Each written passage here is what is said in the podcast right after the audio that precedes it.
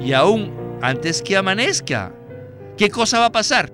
Vamos a ver la estrella de la mañana. La estrella de la mañana nacerá, se levantará en nuestros corazones. Y esto alude a la venida del Señor. ¿Pueden ver esto?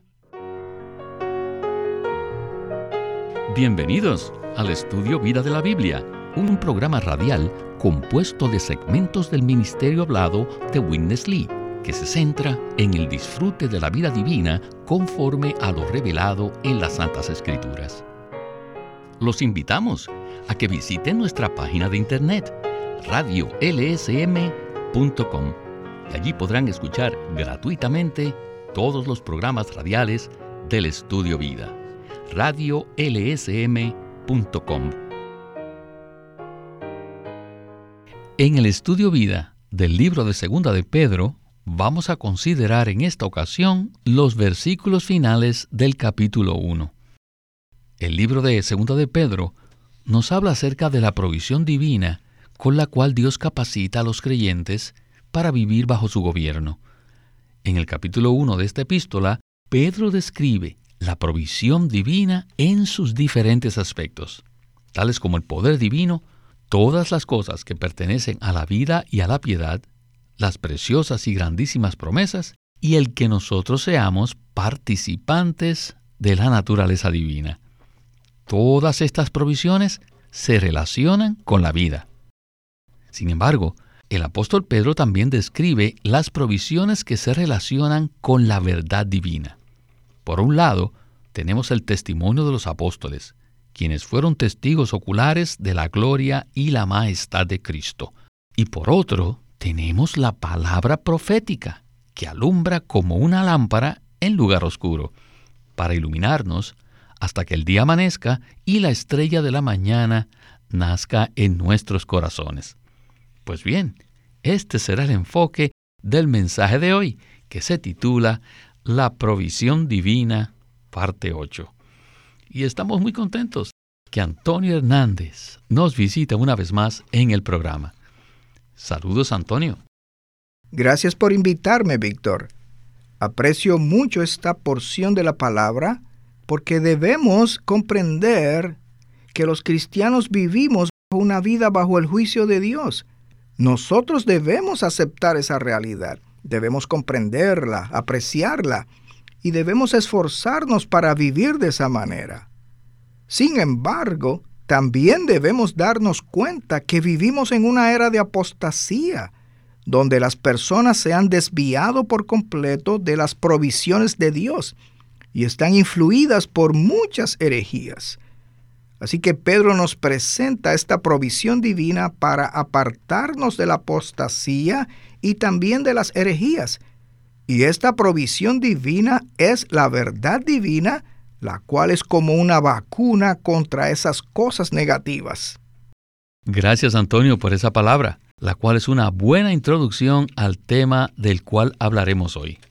En 2 Pedro capítulo 1, versículos 16 al 18, dice lo siguiente, Porque cuando os dimos a conocer el poder y la venida de nuestro Señor Jesucristo, no seguimos mitos hábilmente fraguados sino que habíamos sido testigos oculares de su majestad, porque Él recibió de Dios Padre honra y gloria, y le fue enviada desde la magnífica gloria una voz que decía, Este es mi Hijo, mi amado, en el cual me deleito.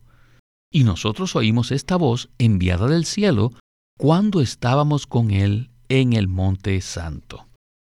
En estos versículos Pedro nos narra su experiencia como testigo ocular en el monte de la transfiguración. Sin duda, esta fue una experiencia que marcó a Pedro por el resto de su vida, ¿verdad? Así es. Esa fue una revelación central que Pedro recibió y que ciertamente lo gobernó por el resto de su vida.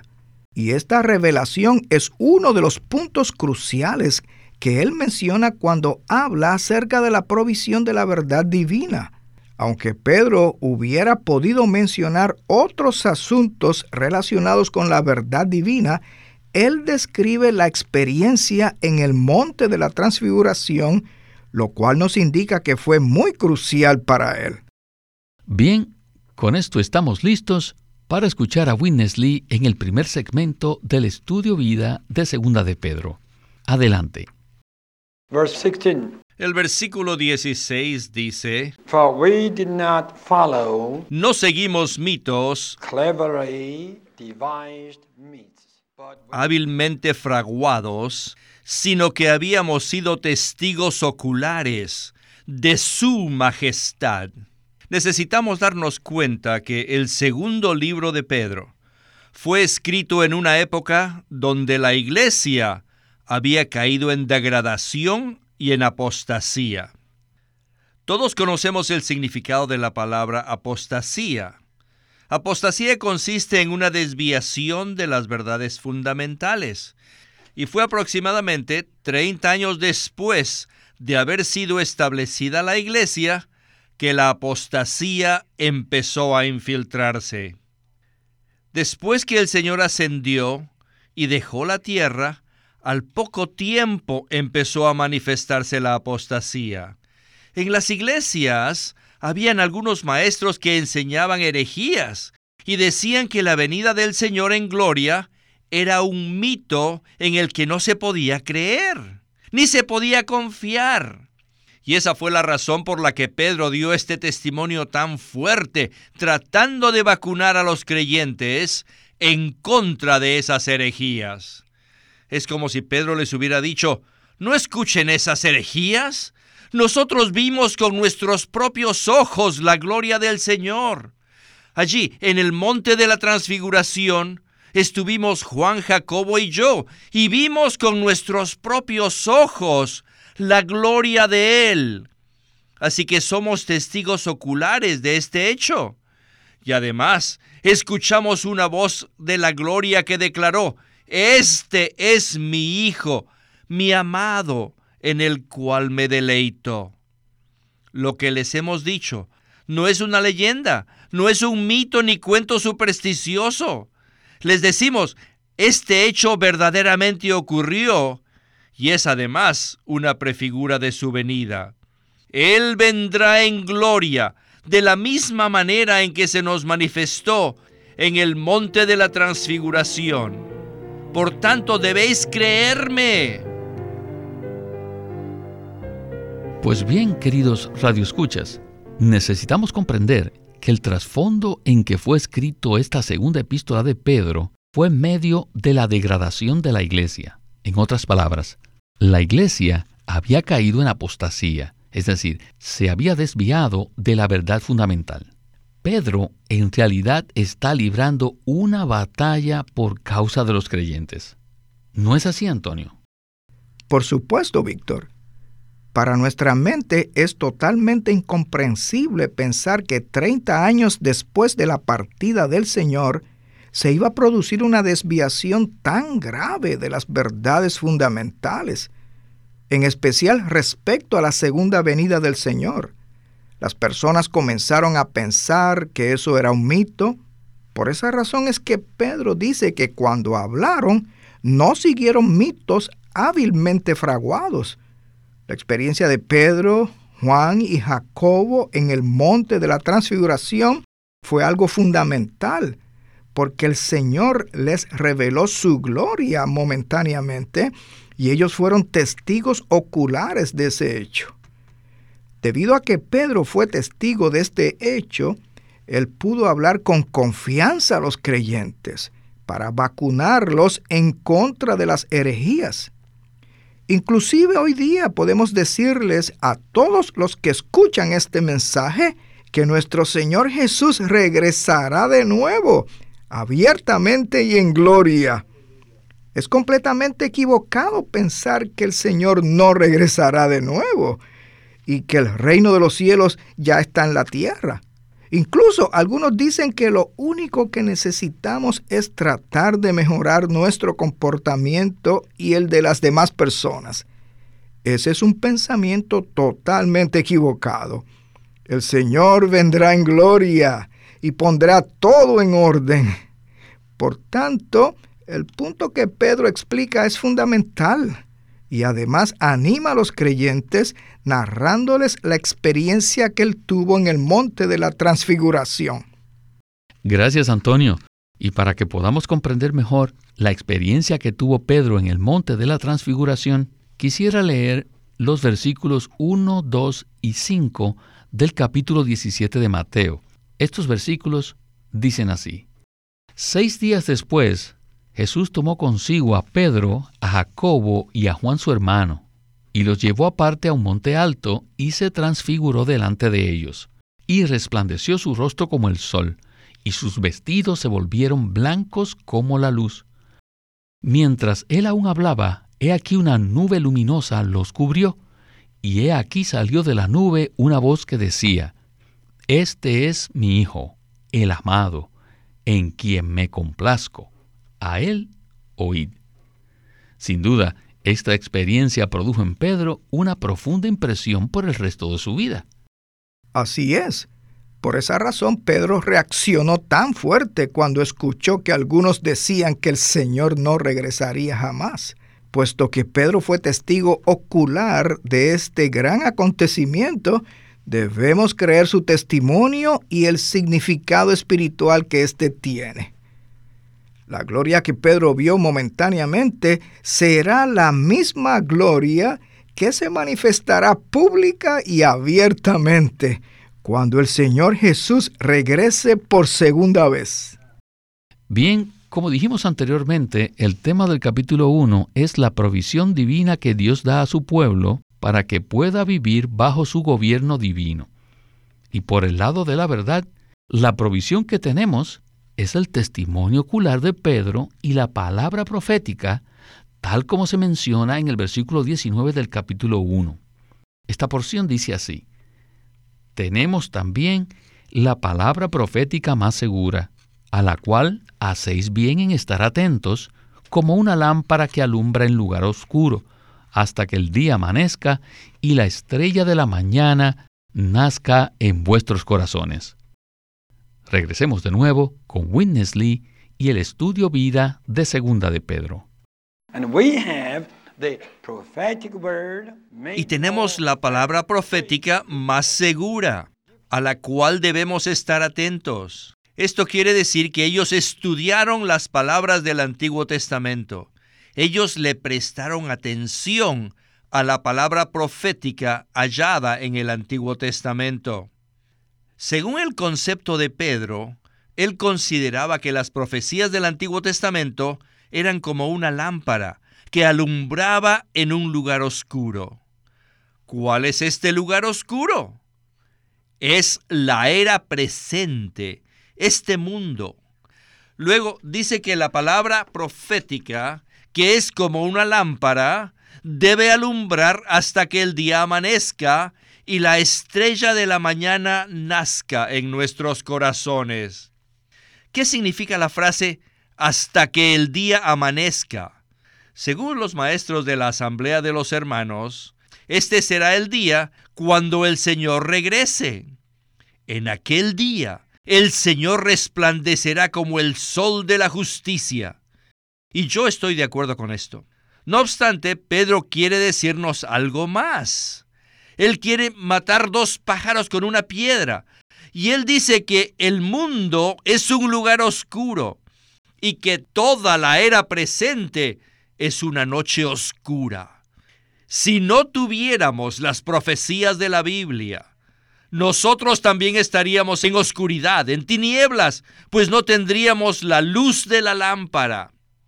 Sin embargo, tenemos la Biblia que contiene muchísimas profecías, y estas son como una lámpara que resplandece en las tinieblas, en la oscuridad.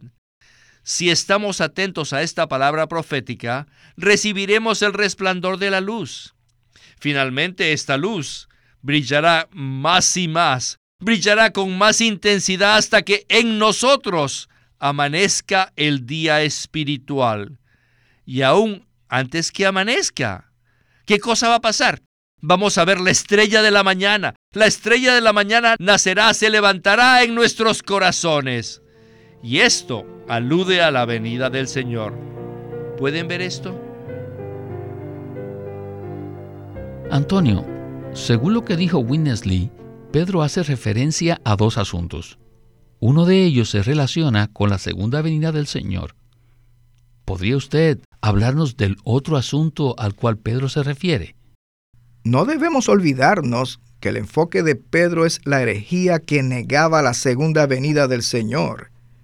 Para corregir esta desviación, Pedro primero habla acerca de su experiencia como testigo ocular de la transfiguración del Señor, la cual nos confirma que el Señor regresará en gloria. Luego Pedro habla de la palabra profética, la cual confirma su testimonio. El apóstol no solo quería que los creyentes confiaran en su testimonio, sino además que confiaran en la palabra profética, la cual es como una lámpara que alumbra en medio de la noche oscura de la degradación. Al estar atentos a esta palabra profética, nosotros podemos recibir el resplandor de la luz. Esta luz brillará en nosotros hasta que la estrella de la mañana nazca en nuestros corazones. Actualmente vivimos en tiempos oscuros de apostasía y la palabra no está clara en la vida de muchos creyentes. Sin embargo, aunque estamos completamente rodeados de oscuridad, dentro de nosotros brilla una estrella matutina. ¿No es esta acaso nuestra experiencia? A medida que acudimos a la palabra y permitimos que ésta sature y empape por completo nuestro ser, experimentamos el nacimiento del Señor como la estrella de la mañana. Esta experiencia hará que seamos sostenidos y suministrados cada día hasta que el Señor venga de nuevo. Gracias, Antonio. Recuerdo que cuando estaba en la universidad y era un creyente nuevo, hubo un periodo de tiempo en el cual decidí sumergirme en las profecías del Antiguo Testamento. Esas profecías son maravillosas y a medida que las disfrutaba sentía una gran satisfacción dentro de mí. Sin embargo, gradualmente empecé a enfocarme más en el Señor. Así que las profecías me condujeron al Señor y me dieron la certeza de que Él viene de nuevo.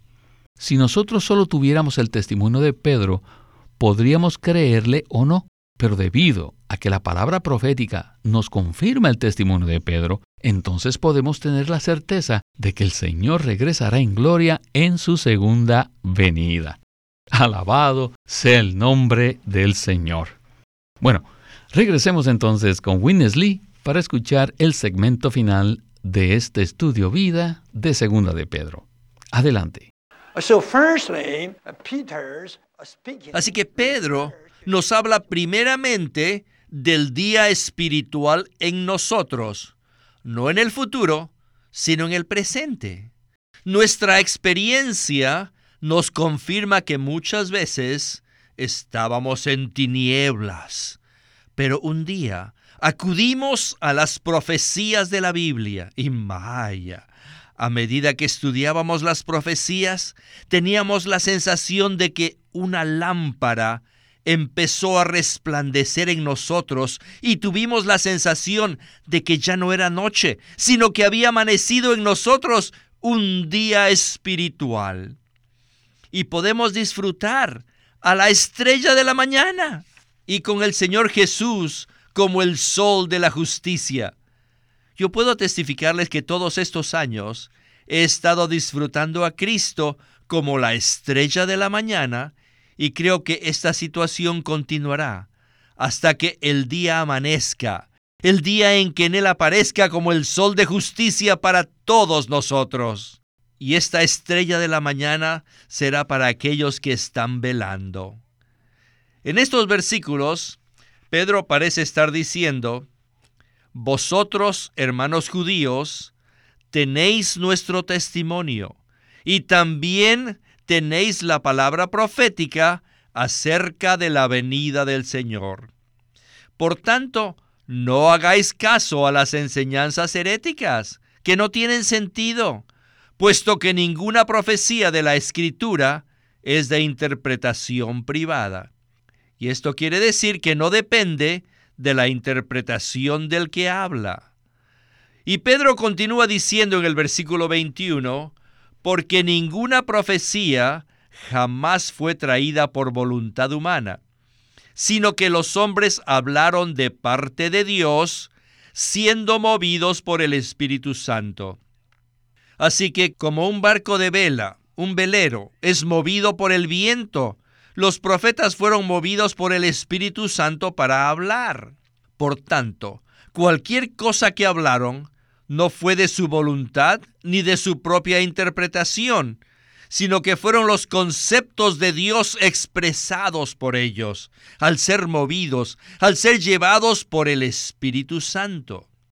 Estos últimos versículos del capítulo 1 comprueban que la palabra profética es totalmente confiable y es algo genuino de Dios. Por tanto, debemos creer esta palabra. Antonio, en alguna oportunidad cuando cubrimos los escritos de Pablo en el estudio vida, vimos que él hablaba casi como un abogado, presentando un caso ante la corte. De cierta manera, Pedro hace lo mismo en esta porción del capítulo 1, ¿verdad? Así es, Víctor, y en especial cuando se trata de las profecías de las Escrituras. Me impacta lo que él dice en el versículo 20. Sabiendo primero esto, que ninguna profecía de la Escritura es de interpretación privada. En el tiempo de Pedro había una gran cantidad de profecías, inclusive una que decía que el Señor Jesús no regresaría por segunda vez. Pero, según Pedro, ese tipo de profecías no pertenecían a las escrituras, porque ninguna profecía puede ser de interpretación privada. Solo aquellas profecías que hayan sido movidas por el Espíritu Santo y que estén respaldadas por las escrituras son verdaderas. No debemos pensar que porque alguien dice, así dice el Señor, eso significa que lo que esa persona hablará es una profecía. No, claro que no. Debemos ser muy cuidadosos con eso. Ninguna profecía se origina en el hombre como fuente sino que los hombres deben hablar de parte de Dios, siendo movidos por el Espíritu Santo. Así que toda profecía debe estar guiada por las escrituras y por la revelación general que Dios desea impartir en el hombre, a fin de que el hombre llegue a ser su expresión gloriosa. En los versículos finales del capítulo 1, Pedro conduce a los creyentes a la palabra profética más segura y a la importancia de confiar en la Biblia. Por ese motivo termina este capítulo con dos versículos que comprueban que la palabra profética es totalmente confiable y fidedigna. La profecía que se encuentra en las escrituras no proviene de las opiniones del hombre, sino que es la palabra de Dios.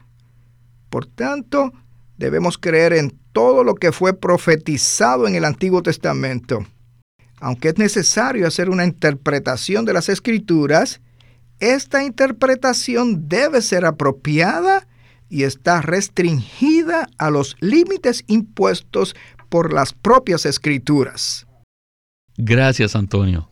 Más adelante veremos que Pedro también dice que había falsos profetas entre el pueblo y falsos maestros que introducirían secretamente herejías destructoras. Él dice que eso sucedió en tiempos pasados, pero que también sucederá en el futuro. Por consiguiente, Pedro habla de la apostasía al final del capítulo 1 y continúa haciéndolo en el capítulo 2. La carga de Pedro era vacunar a los creyentes en contra de la apostasía. Bueno, el tiempo se nos ha ido y hemos llegado al final de este programa. Así que Antonio, muchísimas gracias por habernos acompañado en el estudio Vida de la Biblia con Witness Lee. Ha sido un privilegio estar en el programa. Gracias por invitarme, Víctor. Este es Víctor Molina haciendo la voz de Chris Wilde, Antonio Hernández, la de John Pester y Walter Ortiz la de Winnesley.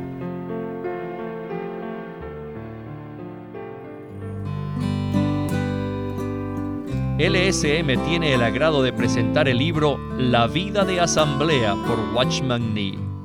En 1933, Watchman Nee dio una serie de mensajes donde presentó lo que la iglesia debe ser al tener la vida de Dios, al tener la autoridad apropiada, al ejercitarse para tener una comunión apropiada y tener las reuniones apropiadas dentro de los límites que Dios ha ordenado. La vida de asamblea por Watchman Nee, un libro maravilloso acerca de la iglesia. Queremos animarlos a que visiten nuestra página de internet libroslsm.com. Allí encontrarán los libros impresos del ministerio de Watchman Nee y Witness Lee la Santa Biblia versión recobro con sus notas explicativas y también encontrarán folletos, himnos, varias publicaciones periódicas y libros en formato electrónico. Por favor, visite nuestra página de internet libroslsm.com. Una vez más, libroslsm.com. Queremos presentarles la versión recobro del Nuevo Testamento ¿Y por qué tenemos esta versión recobro? Debido a que a través de los siglos el Señor ha recobrado muchas verdades de su economía entre los hombres. Desde los días de Martín Lutero en particular, este recobro ha progresado constantemente. A partir de la justificación por fe, la cual fue recobrada en esos tiempos, hasta la verdad de experimentar la iglesia, el cuerpo de Cristo, vista y disfrutada por muchos cristianos hoy, este recobro ha sido como un hilo dorado que une la iglesia en el tiempo. Las verdades recobradas y la herencia de los creyentes deben ser poseídas y disfrutadas por todos los creyentes hoy día. El Nuevo Testamento versión recobro reúne en un solo tomo todos estos aspectos notorios del recobro de la verdad y la experiencia de la vida cristiana. Junto con el texto tenemos extensas notas de pie de página escritas por Witness Lee al comienzo de cada libro se halla un bosquejo que presenta una síntesis completa del libro. Ojalá que todos ustedes puedan tener acceso a conseguirse una versión recobro del Nuevo Testamento. Puede conseguirlas en su librería cristiana más cercana o llamando o escribiendo a Living Stream Ministry. Llámenos a nuestro teléfono gratuito 1-800-810-1149. 1-800-810-1149. 1149. Además, si desean, pueden comunicarse con nosotros enviándonos un correo electrónico a estudiovida.lsm.org. Una vez más, estudiovida.lsm.org punto